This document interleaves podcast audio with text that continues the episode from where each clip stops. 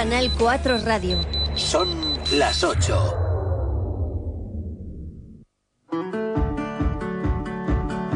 El 4 es un gran número. ¿Lo habías pensado?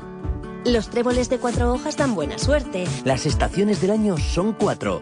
Los mosqueteros serán cuatro. Los jinetes del apocalipsis eran... Bueno, esa no cuenta. Canal 4 Radio. Pásate al 4.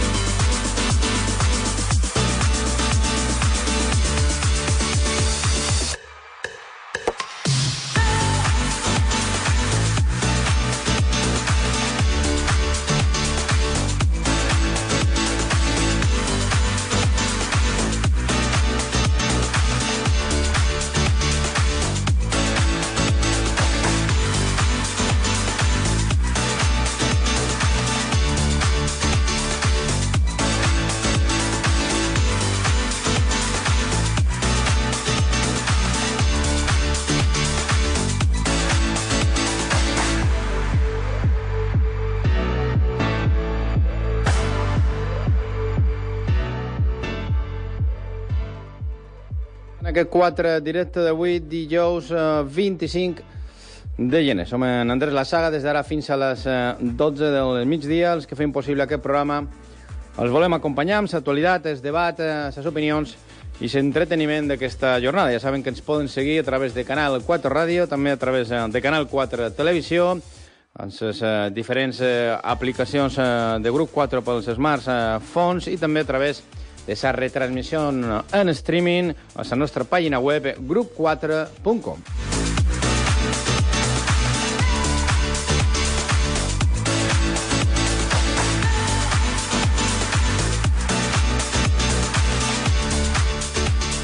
Ahir es va inaugurar la Fira Internacional Turística de Madrid, FITUR, una de les cites més eh, importants eh, pel sector turístic i fins a la capital d'Espanya, doncs s'han desplaçat molts dels eh, nostres polítics de totes les institucions, des dels governs, els consells o els ajuntaments, per promocionar la seva oferta turística i intentar treure nous turistes de cara a la nova temporada.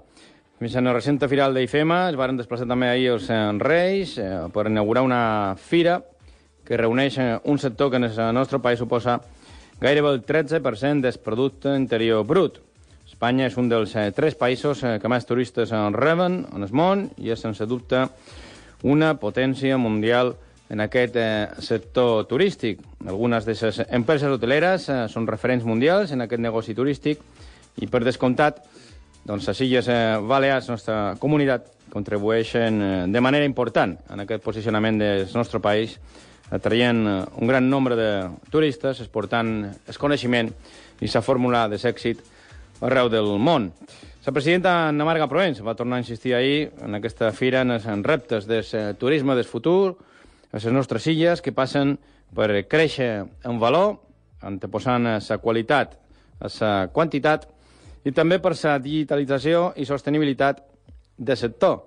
En aquest sentit, eh, la presidenta va anunciar una convocatòria d'ajudes per valor de 21 milions d'euros eh, per a la innovació i la eficiència energètica en el sector turístic i també va revelar un pla d'excel·lència professional per al turisme a través de la formació professional dual.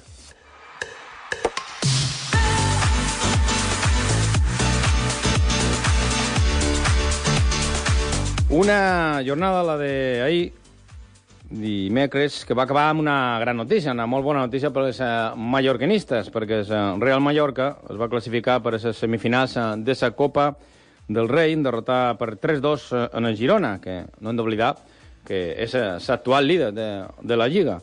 Un gol uh, del canadenc Larin i dos de Nabdon Prats, el, el dimoni d'Hortà, que sempre apareixen les grans cites, varen sentenciar el partit eh, per Mallorca, la primera part, i li varen donar es pas en aquesta penúltima ronda de sa Copa per eh, somiar, per què no, amb una nova final 21 anys després.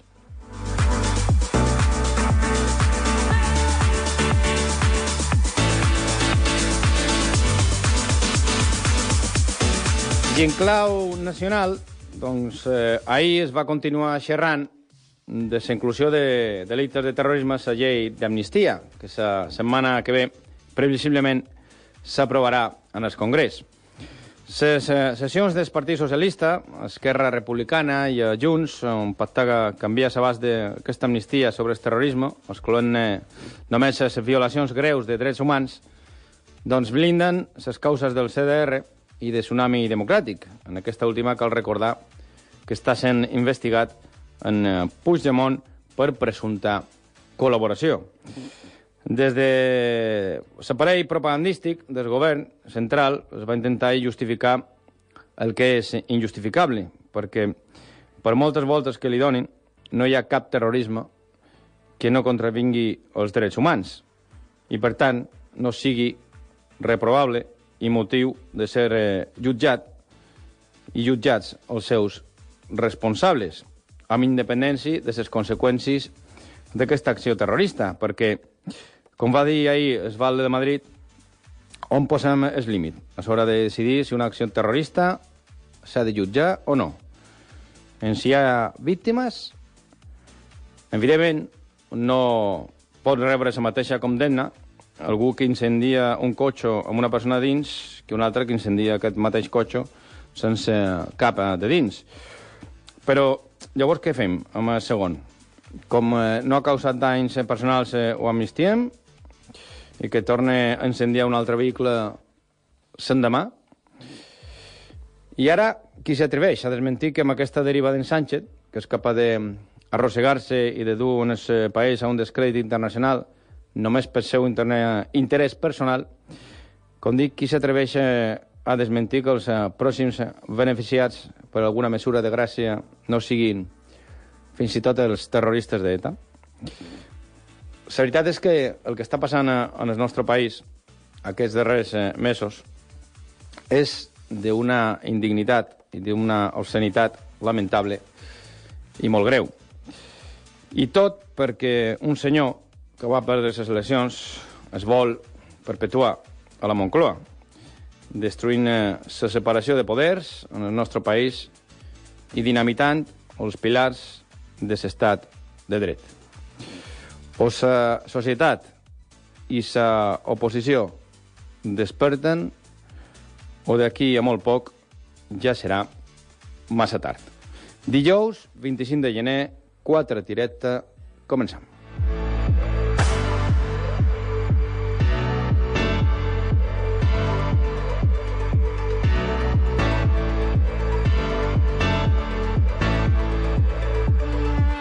Quatre directe.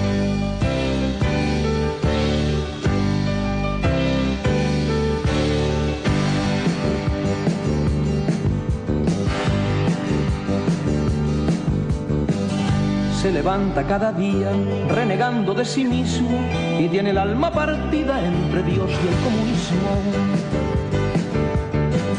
alardea de miserias y se quita el capirote cuando una pena le asedia y se convierte en Quijote.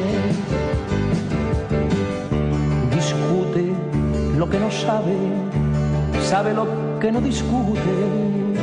Lleva en la raza una llave que abre el infierno y las nubes.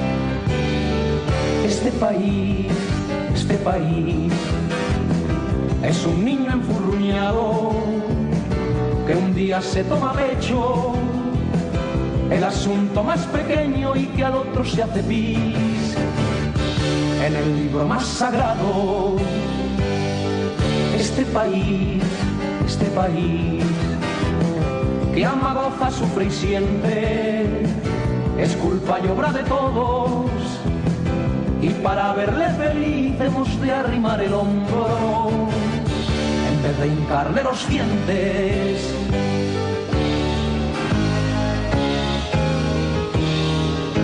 Aún tiene el sexo en el coco y pavora lo que digan, aunque ahora poco a poco ya va abriendo las pupilas.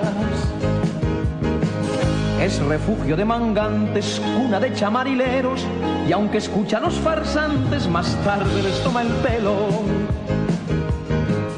No soporta que le manden a mayoría sin medida.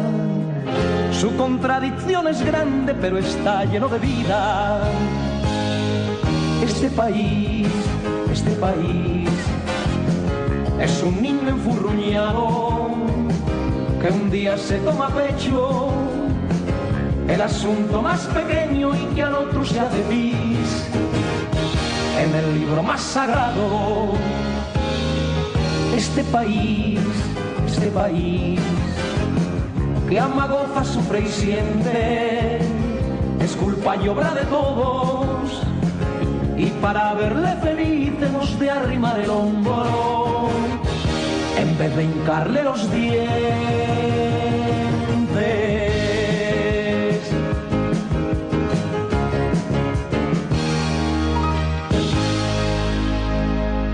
Quatre directe a Canal 4 Ràdio.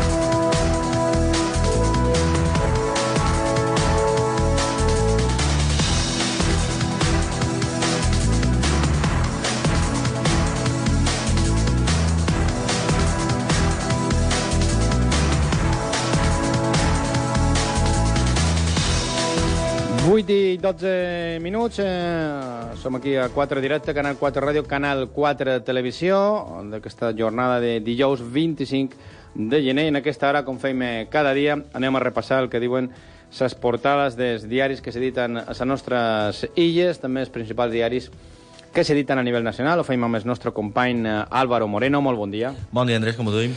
Molt bé, anem a aquest eh, repàs, eh, començant per la primera plana des diari Última Hora. Avui a Última Hora destaquen en tema de portada eh, la Fira Turística de Fitur i diuen el govern finançarà projectes d'innovació a empreses turístiques. Marga Proens anuncia una convocatòria d'ajudes que arribarà en els 22 1,6 milions d'euros i també s'inclouen plans d'eficiència energètica. Avui la imatge de portada ve en l'àmbit esportiu i és que el Mallorca s'ha ficat, eh, com deies en el teu speech, Andrés, en semifinals de la Copa del Rei després d'eliminar el Girona ahir a Son Moix. En el tema de Uh, podem dir um, ho fiquen a última hora en tema en secció de discreto diuen Cristina e Iñaki firman el divorcio. Los exduques de Palma han llegado a un acuerdo y ponen fin a 26 años de un matrimonio vinculado a Mallorca.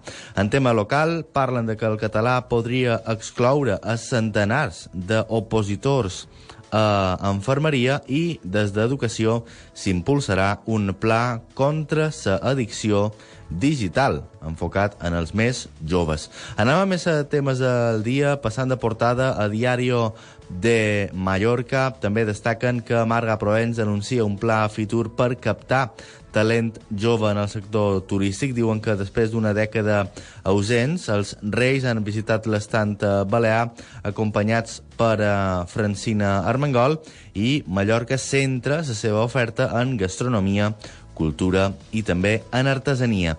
En tema de tribunal, se parla de que la Fiscalia demana la primera mm, presó permanent per una doble crim a sa pobla.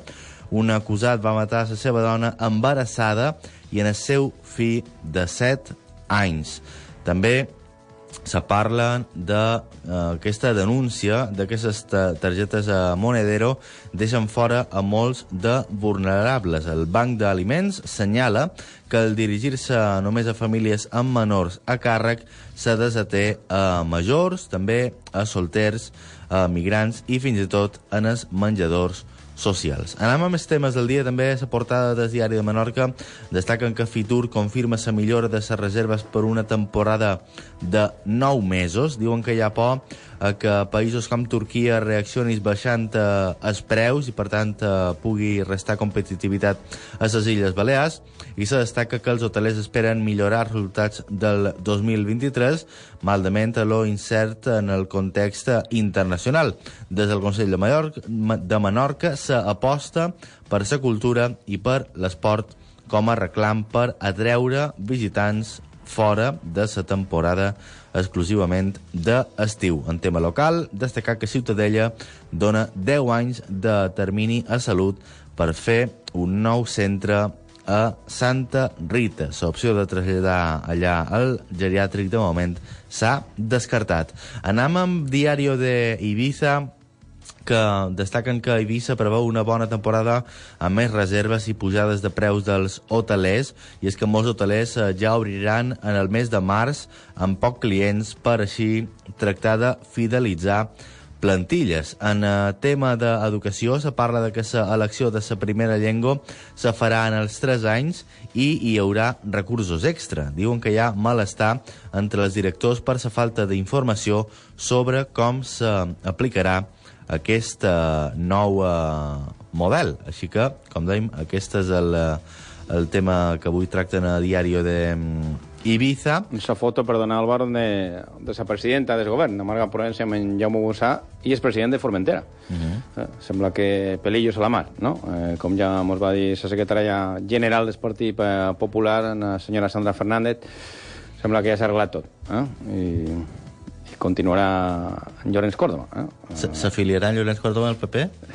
doncs coses veredes, coses veredes, amigo Sancho, però sí que sembla que, que hi ha aquesta treva i que en Llorenç Córdoba doncs, eh, bueno, continuarà com a president del eh, Consell de, de Formentera amb, amb el seu suport eh, de, de sa Unió, dels vuit consellers de, de sa Unió. Sí, per cert que a Periódico d'Ibiza i Formentera, passant de plana de diari, destaquen aquest mateix tema, no? que Llorenç Córdoba i Sa Unió s'han oblidat de la crisi política i institucional a, a Fitur. No sabem si per allò de que és, eh, bueno, al final és un, un esdeveniment que bueno, estàs més, més, més exposat de cara al públic, no? I no, no, sí, no, no, jo, és bo no, però que jo hi crec, hagi aquestes picabaralles. Jo crec que ens ho va explicar perfectament la secretària general del Partit Popular, la Sandra, la Sandra Fernández, no? Al final, eh, la situació a Formentera és la que és, eh, i si no donen suport en, en Llorenç Córdoba, doncs... Eh, eh, és el risc de perdre la majoria i el govern en el Consell de Formentera és evident, mm -hmm. perquè en Jones Córdoba ja ho va dir eh, i ho ha verbalitzat. Eh, no tindria cap inconvenient en, en, en rebre el suport tant d'espècie de, com de, de gent per Formentera. Així que doncs, eh, m'imagino que tothom ha reflexionat i com la dreta no governava, mai havia governat a, a Formentera, doncs eh, no, no els hi queda més remei que, que aguantar i mantenir eh, en en Llorenç Córdoba en el capdavant de, del Consell, perquè és l'única manera que té la dreta de governar en el, en el Consell de Formentera. Talment. Talment. Lo que dèiem, a periòdico d'Ibiza i Formentera també se destaquen temes de Fitur, parlen de que caravanes i cotxes de lloguer seran els primers vehicles que se limitin a la illa d'Eivissa. Vicent Marí, president del Consell d'Eivissa, recorda en la primera jornada de Fitur que la illa és un territori limitat. La màxima institució insular presenta el primer sistema d'intel·ligència turística que coordinarà FECOEF. En altres temes eh, del dia també se parla de que la Policia Nacional ha detingut un jove marroquí per ocupar un habitatge a Vila. Aquesta persona va amenaçar en els agents de la policia amb un ganivet. De Eivissa, passant cap a la plana nacional, a la plana política, avui el Mundo destaquen que Ferrà declara la guerra a la veu crítica contra l'amnistia. Diuen, arremete contra Paje tras reprobar que las cesiones a Junts ponen en el extrarradio de la Constitución al PSOE. El varón socialista se conjura en Fitur con comunidades autónomas del PP para que el gobierno no dé ni un privilegio más a Catalunya. En uh, un altre tema de portada, avui se destaca que un jutge ha obligat a Moncloa a fer indefinida una empleada que duia 20 anys a sent temporal. Presidència alegava que la responsable d'informes de seguretat des del 2003 era eventual de confiança. En altres eh, qüestions del dia, en plan internacional, se parla de que Donald Trump serà el candidat republicà, encara que no convenç en els eh, indecisos, i se destaca avui les 11 eh, comunitats autònomes del PP que impulsaran un examen eh, comú d'EBAU en eh, continguts i també en dates. Del Mundo passam a La Razón. Avui destaquen en primera plana que Bolaños defensa l'amnistia. No és para el terrorismo de ETA. Uh, i citen, uh, en aquest cas, uh, inclouen declaracions seves i diu Seamos serios, ¿alguien cree que es comparable el proceso independentista con el terrorismo que sufrió España? Fuga de letrados del Congreso al Senado por la tramitación de la polémica medida de gracia. Avui, a La Razón eh, fan una entrevista a Fernando Sabater, qui diu «Soy de derechas porque la izquierda de hoy es intransigente, nefasta para este país». En altres qüestions del dia, avui la imatge de portada, com dèiem, és per als Reis, eh, en aquesta inauguració de la Fira Turística de mm, Fitur, fent, eh, com diuen, en aquesta portada, un total de 15 parades entre els expositors d'empreses també de països i de les comunitats autònomes que se donaven cita, com dèiem, en aquesta ja edició 44 de la Fira Internacional de Turisme Fitur. En més portades del dia, anem amb ABC. Avui parlen de que el PSOE mostra la sortida a Paje per criticar l'amnistia. Y contan así. Puente dice que lleva tiempo en el extrarradio del partido y el presidente de Castilla-La Mancha le recuerda que él es el que gana a la derecha. A menys si no serà només a Formentera on tenim, on tenim trull. Eh? Sembla que a Castilla-La Mancha també bueno, tenim un bon berenar. En Paje s'ha quedat com l'últim moicano. No? Eh, abans eh, quedava Extremadura, eh, Aragó, amb l'Amban, però això ho ha perdut en el PSOE i era l'únic baron que, que manté un pot de, de poder i que, i que presideix una comunitat autònoma doncs, eh, socialista, és Empage, no? I bueno, pues Empage ha de fer aquests eh, equilibrismes perquè és evident que en el seu votant, eh, el votant de Castilla-La Manxa, això de l'independentisme i l'amnistia i aquestes concessions a, a l'independentisme català i basc, doncs, eh, n'agraden eh, gens. Eh? Però, bueno, ell ha de fer aquesta, com dic, aquest equilibrisme perquè, bueno, continuen el Partit Socialista, es presenta amb aquestes sigles, i és evident que bueno, pues és un, eh, un verso suelto eh, dins, dins aquest eh, partit sanchista, eh, perquè aquest ja no és el Partit Socialista, sinó que és el partit sanchista amb, amb porreres com en, com en Puente, no? que, bueno, pues, eh, eh, conviden en empaje i a tot aquell que no, que no pense igual, eh, que, que, que no comulgui amb, en, amb el pensament únic, eh, doncs els, els conviden a, anar-se de, del partit. Eh? Aquest, aquest és el partit integrador eh, i plural de, des, del, del sanchisme eh, avui en dia en s'esquerra en, aquest, en aquest país, en aquest país eh, nostre que, fins ara i és Espanya. No sé, ja ho veurem d'aquí uns mesos, no? perquè la deriva que du això és eh, certament preocupant. Sí, veurem què passa eh, pròximament, però el que dèiem, eh, aquesta, el manco eh, mini-crisi, poden dir, o, o el manco La imatge, diferències. la imatge és, muy, és molt il·lustrativa i se va parlar molt d'això i avui també es continua parlant, aquesta imatge que, que avui il·lustra la portada de, de ABC, però que també la treuen altres, altres diaris, com El País, eh, que és aquesta mm, conversa no? que es va produir a Fitur entre en Pajes, eh, president de Castilla-La Manxa, i el president de Múrcia, el president de València i el president de- d'Andalusia, no? aquests tots tres eh, del Partit Popular, eh, bueno, parlem un poc de, també de, de finançament, d'infrafinançament eh, d'aquestes comunitats autònomes i de com, fer, com organitzar un, un front comú per demanar al govern eh, més dobbers i per aturar un poc aquesta concessió constants cap a, cap a Catalunya i cap a l'independentisme català.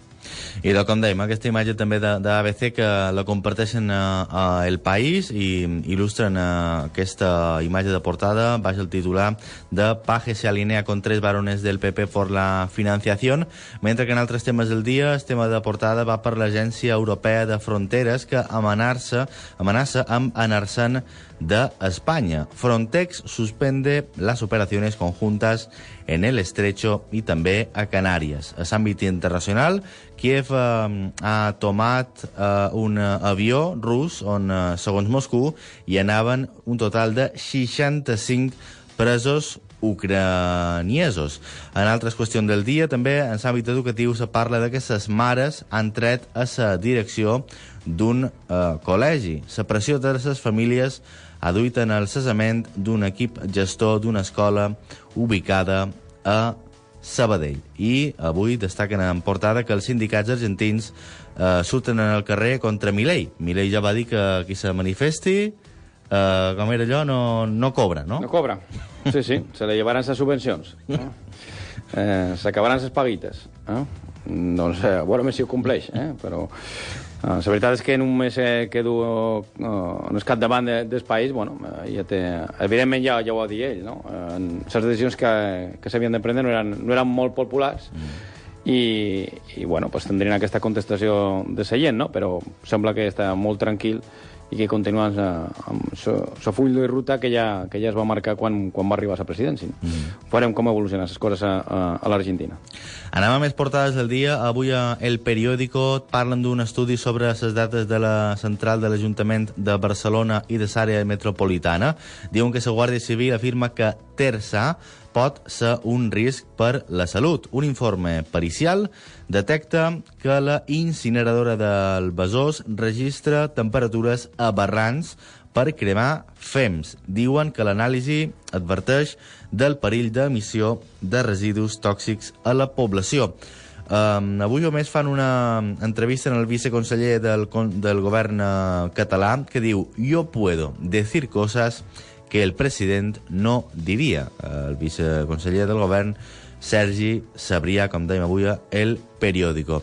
En altres qüestions del dia, se parla de que el 70% de, de les catalanes temen patir una robo o una agressió sexual de nit. I en, en tema internacional, també avui el, el periòdico parlen de que Trump s'imposa a New Hampshire, però Halley segueix sense, de moment, tirar sa tovallola. Acabam el nostre repàs de la premsa en paper, amb La Vanguardia, parlen del conflicte català i destaquen que el PSOE surt en tromba en contra de les crítiques per cedir a la llei de l'amnistia. Dirigents del partit repliquen amb contundència a Page per um, tancar, com dèiem, aquest debat intern sobre el pacte de Junts i Esquerra Republicana de Catalunya relatiu en el terrorisme.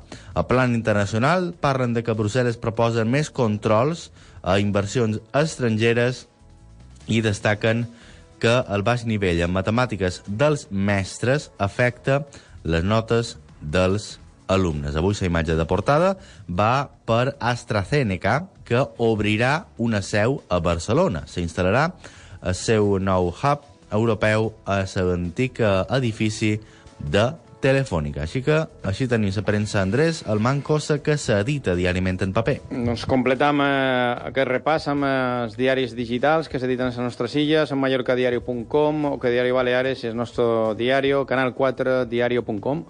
I d'avui, en aquesta hora de matí, a mallorcadiario.com destaquen que hi ha quatre nous radars de la Direcció General de Trànsit a Mallorca. Un d'ells es fixa i tres de tram i ofereixen, com dèiem, informació sobre la ubicació d'aquests quatre nous radars, mentre que també destaquen que la pujada de les taxes d'AENA serà major a les Illes Balears que a les Illes Canàries per a la insularitat.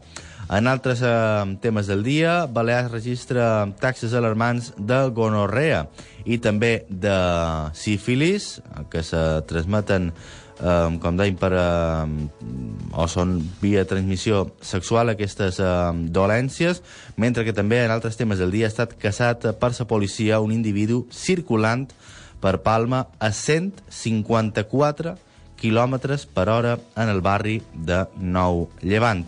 En aquesta hora del matí també a Hockey Baleares fan un monogràfic sobre la victòria d'ahir del Mallorca, la Copa del Rei davant de la Girona, mentre que també eh, destaquen que el bisbe de Mallorca considera que l'ús de la llengua espanyola a Balears fa que la llengua catalana perdi força. Així que, com dèiem, així tenim a OK Baleares, destacant eh, notícies com que els Reis visiten l'estat de Balears um, Fitur o en tema local el Batlle de Palma Martínez desmantella la major colònia de xaboles del centre de Palma en el parc de ses estacions.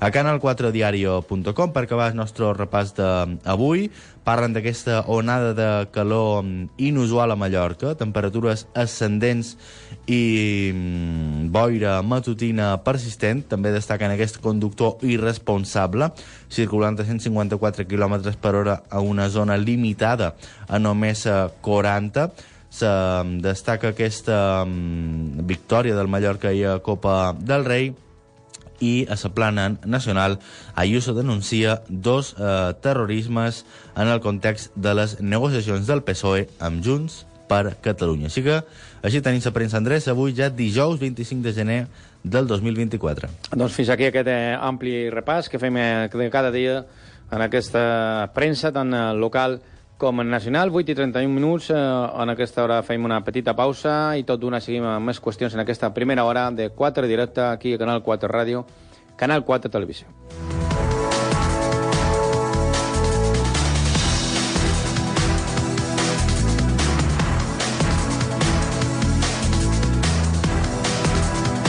Quatre directe a Canal 4 Ràdio.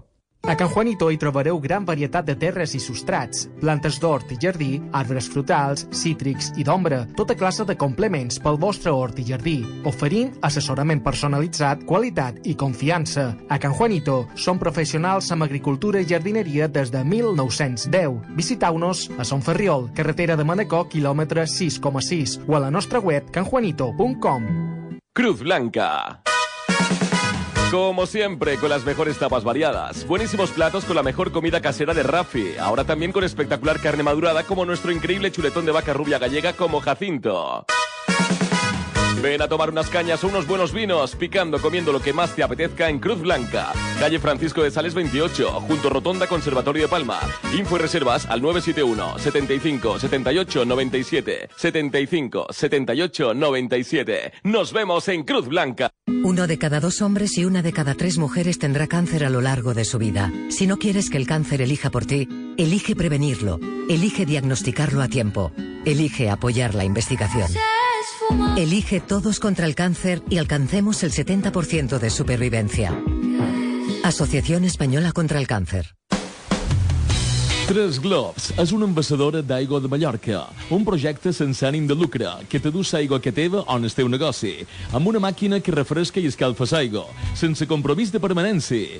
Criden el 971 0901 94, 971 0901 94. I si vols més informació, visita agua3globs.org. 4 directe a Canal 4 Ràdio.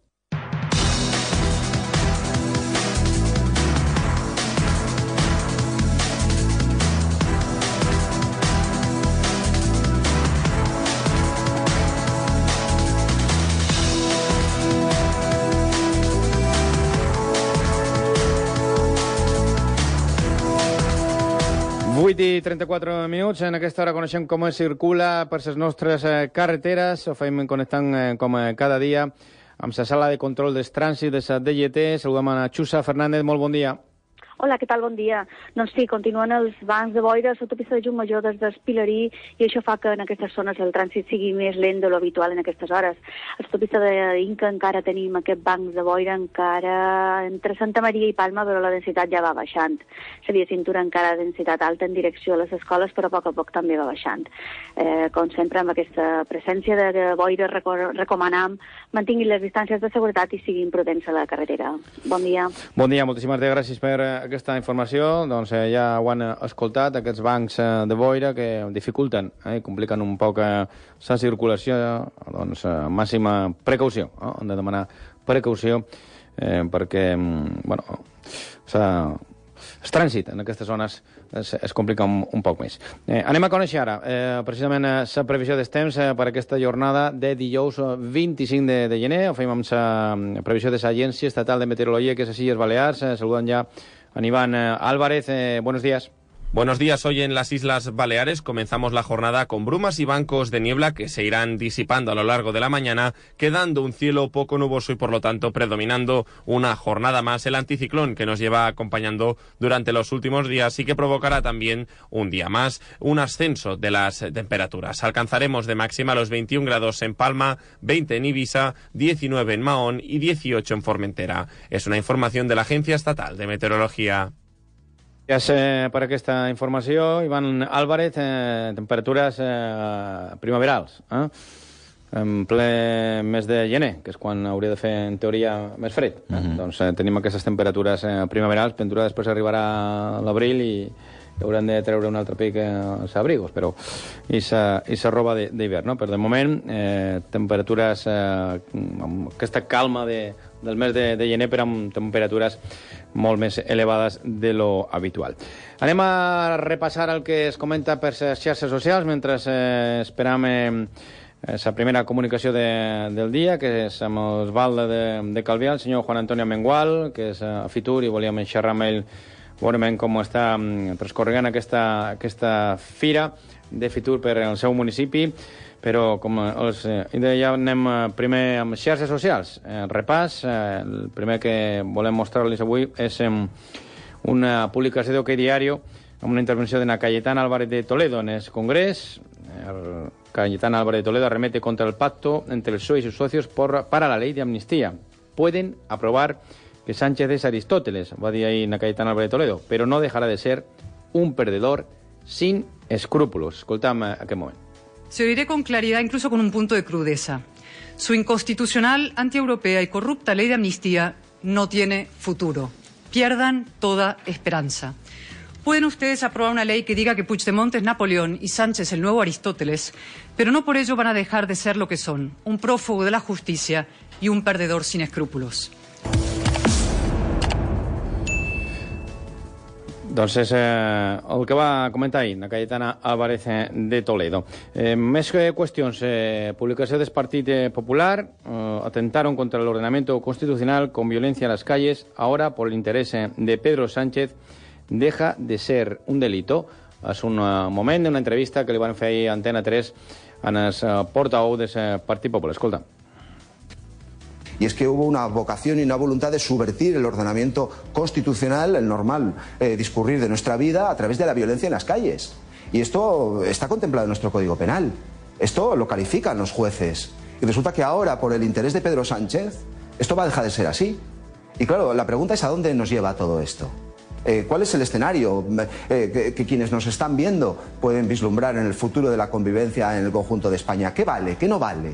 ¿Que, hay terrorismo cookie? ¿Hay terrorismo de baja intensidad, como lo decías tú? ¿O todo es violencia? Yo creo que estos matices lo que perjudican es al Estado de Derecho y perjudican, por lo tanto, también a la verdad, al valor de la palabra dada, a la credibilidad de los políticos, al normal funcionamiento de nuestras instituciones, del Congreso de los Diputados, de las leyes.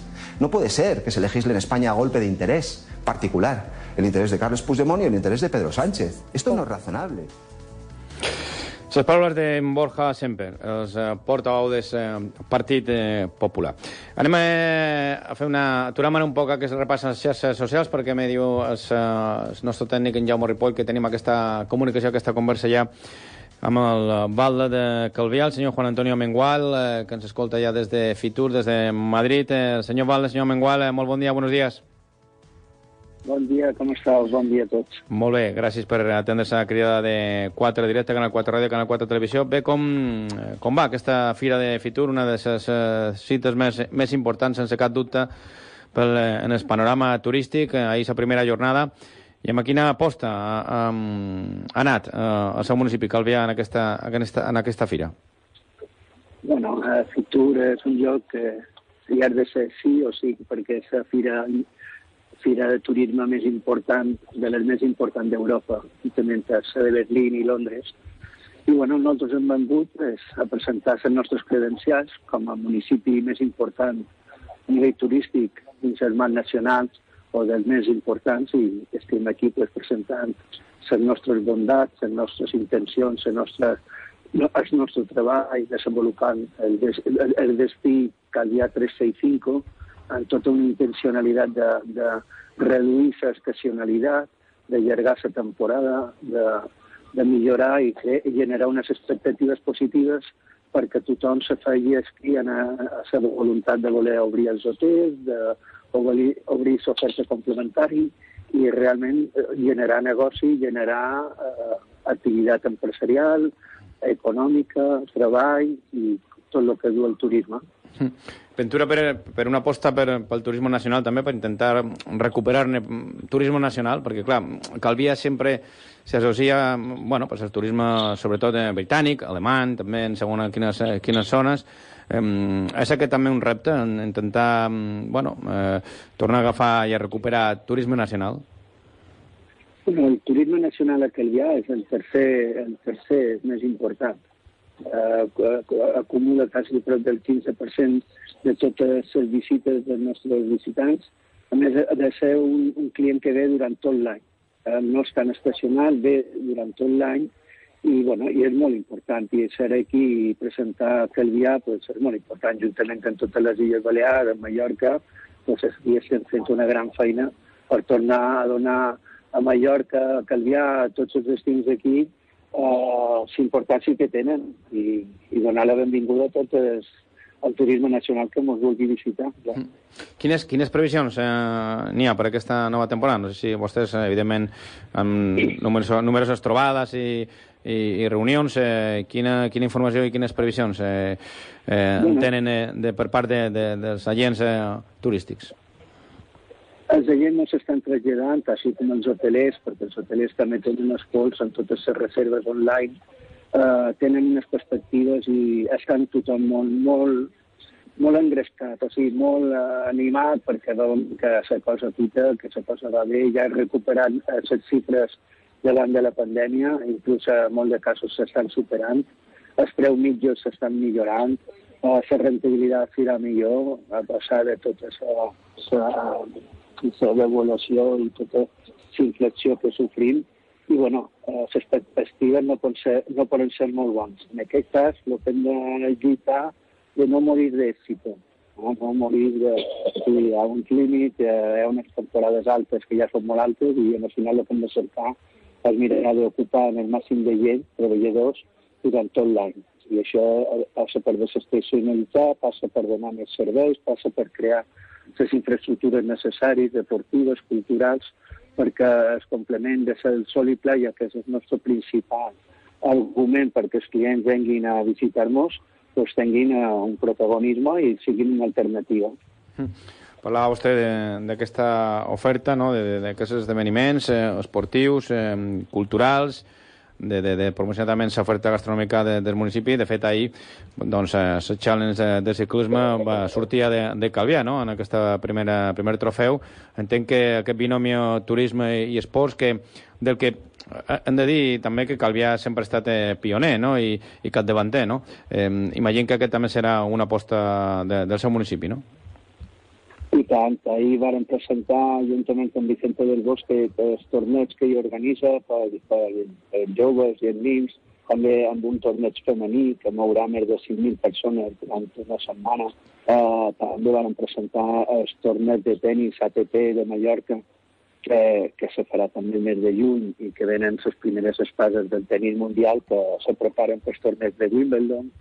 I així com aquestes, doncs en tenim moltes més que se van fent i se van organitzant i, i que el viatge de sí per ser de port és un polideportiu obert té unes infraestructures, té unes carreteres, té uns camps de futbol, eh, té piscines, playes, té un entorn natural que, que permeteix que, que siguem un, una referència sense oblidar la challenge de Paguera, eh, que també s'està al mes d'octubre. O sigui que, que el dia és esport i també volem que sigui cultura, també volem obrir els nostres teatres, totes les nostres infraestructures culturals perquè per poder organitzar eventos, poder organitzar eventos també de, de, de congressos, de petits congressos d'empreses, perquè tampoc tenim unes infraestructures molt grosses, però és que tenim les hem d'aprofitar i els hem de treure el màxim rendiment possible.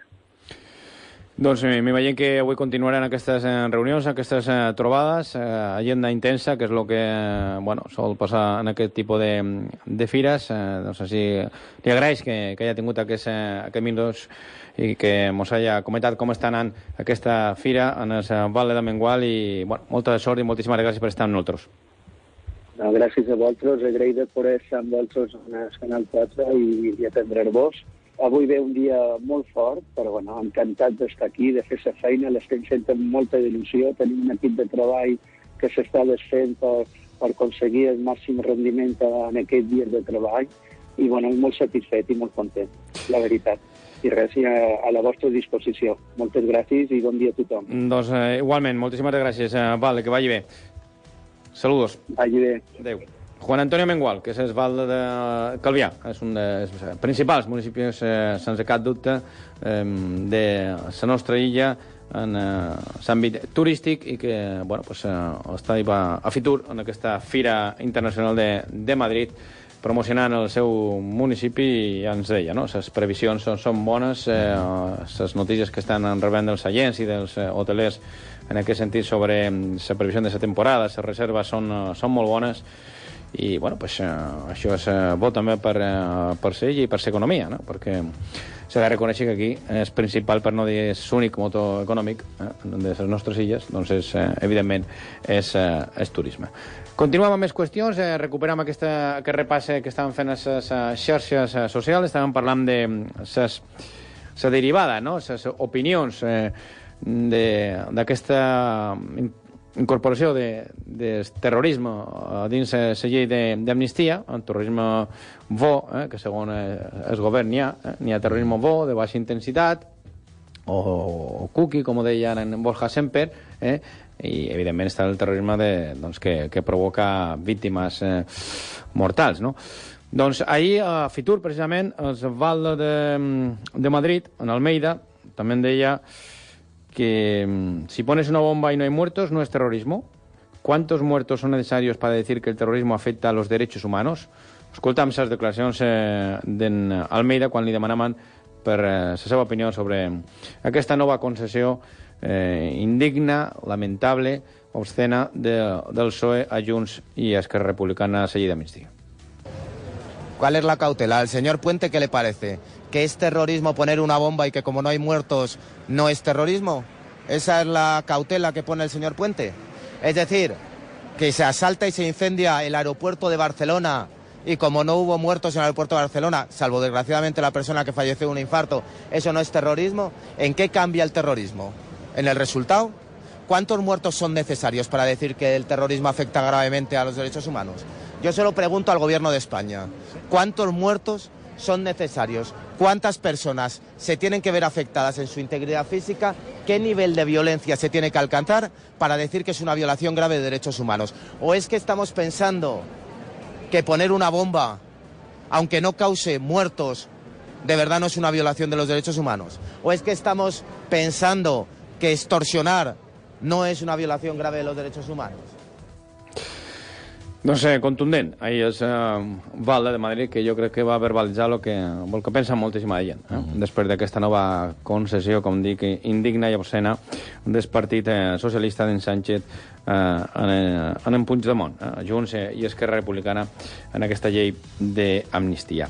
Més qüestions. Eh, aquesta és una publicació de IB3 Notícies, eh, declaracions d'Antoni Veras, és conseller d'Educació, que ahir es va reunir en diferents eh, meses eh, del sector per presentar-les aquesta proposta de prohibició de regulació de l'ús de, dels mòbils a les eh, aules eh, i també per presentar-les un pla d'edicions a les eh, edicions a pantalles. Vera també va dir que la regulació d'aquests aparells a les escoles s'aplicarà definitivament el pròxim curs. Ahir teníem aquí en Mateu Sunyer, que és el secretari autonòmic d'Educació, ens deia que eh, encara s'havia de concretar si entraria en vigor aquesta aquesta regulació i aquesta mm, prohibició o aquest curs doncs, sembla que definitivament serà a partir del curs eh, que ve, 2024-2025, escoltam el que deia el conseller d'Educació Antoni Vera.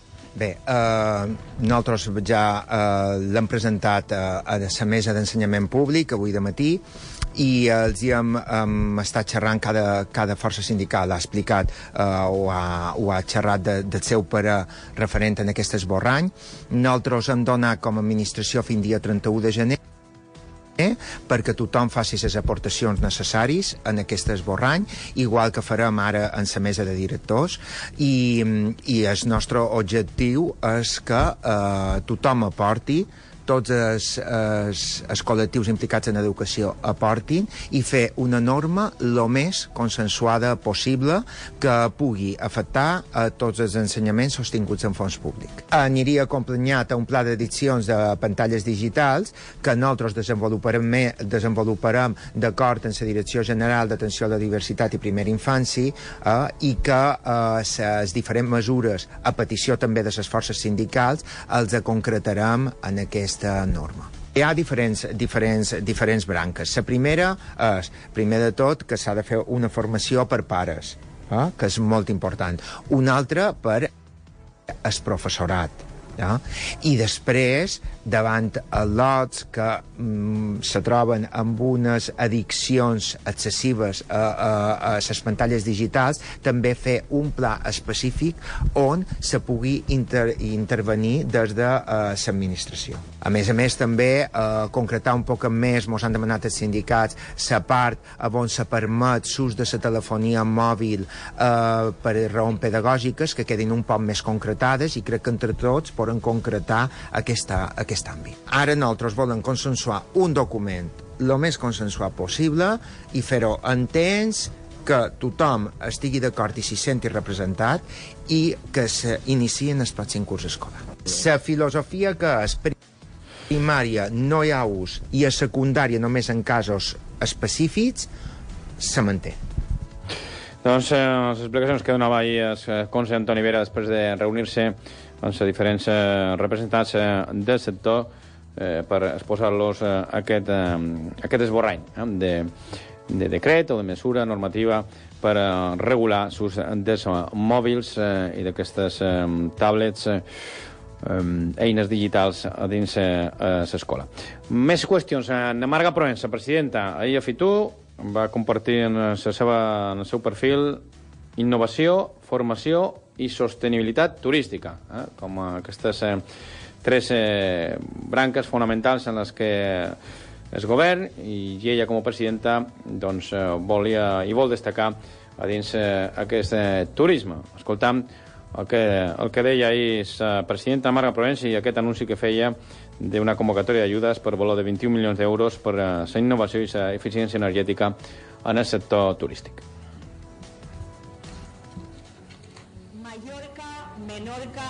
Formentera. Cuatro islas que encarnan como nadie la cultura y la manera de vivir de nuestro mar Mediterráneo que nos rodea, que encarnan como nadie nuestra alma mediterránea. El éxito de nuestro turismo ha sido palanca para el nacimiento de numerosas empresas tecnológicas enfocadas al sector turístico, más de un centenar englobadas en el clúster empresarial Turistec, que han contribuido aumentar su competitividad con la digitalización y la modernización de los procesos y que han convertido ya a día de hoy a las Islas Baleares en un auténtico Silicon Valley, en un polo de referencia mundial en innovación turística. Somos en estos momentos exportadores de innovación, de know-how, de inteligencia artificial aplicada al turismo. Y todo esto, todo esto está pasando en estos momentos en este pequeño territorio en medio del Mediterráneo. Todo este esfuerzo empresarial debe reforzarse, reforzarse con las políticas públicas del gobierno de las diferentes administraciones, desde la libertad económica, principio en el que creemos y defendemos, favoreciendo la inversión privada y la sostenibilidad. Anunciamos hoy estos 21 millones de euros para innovación y sostenibilidad de nuestro sector turístico, 9 millones de euros... Doncs l'anunci que feia ahir en la presidenta, la veritat és que el so és eh, molt millorable eh, d'aquestes declaracions de la presidenta, però bueno, escoltàvem amb aquest anunci d'aquest 21, eh, 21 milions d'euros per a aquest pla d'eficiència energètica i de sostenibilitat eh, adreçat en el sector i s'ha digitalització adreçades en el sector de turístic. Acabam amb, amb una darrera publicació de Vox eh, Congreso. Espanya fue un imperio generador, jamás un imperio colonial. És una intervenció d'un dels diputats de, de Vox eh, contestant en el eh, ministre de, de Cultura. Primer escoltaran el ministre de Cultura i és que ara el que vol el govern és eh, exactament, eh, Álvaro, atenció, descolonitzar els museus. Eh? Ah, que sí. no sé què vol dir això, És vera. no? però l'Urtasun aquest, eh? Eh. eh. Ursatun, o com, com, com se digui, Urtasun, eh? Aquest nou ministre de, de Cultura el que vol és descolonitzar els museus. Eh, ja me diran vostès què, què, què vol dir, no sé si tu saps què, què vol dir això. Eh?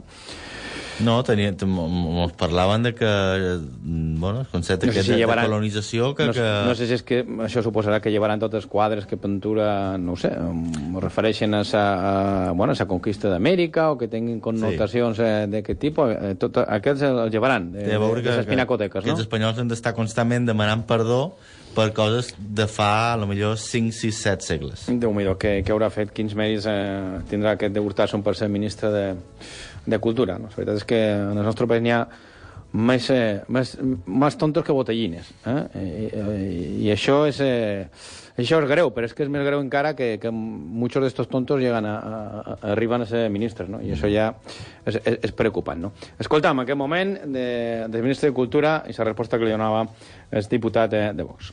Uno de los retos que nos hemos propuesto, en línea con las recomendaciones internacionales de organismos como el Consejo Internacional de los Museos, es establecer espacios de diálogo e intercambio que nos permitan superar un marco colonial o anclado en inercias de género o etnocéntricas que han lastrado en muchas ocasiones la visión del patrimonio, de la historia y del legado artístico. Estos compromisos se traducen en un proceso de revisión de las colecciones de los museos estatales dependientes del Ministerio de Cultura, los museos. ¿Usted sabe cuántas universidades hizo eh, España en, en Hispanoamérica? Más de 27.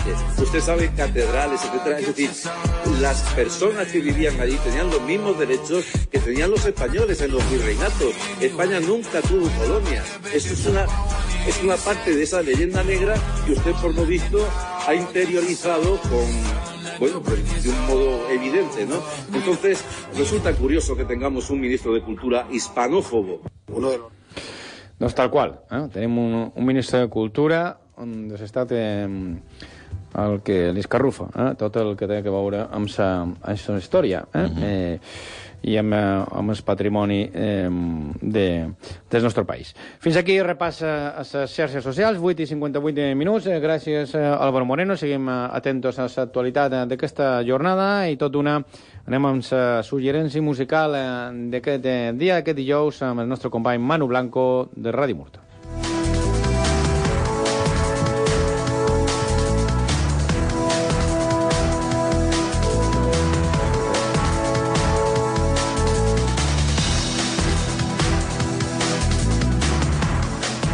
Quatre directe a Canal 4 Ràdio.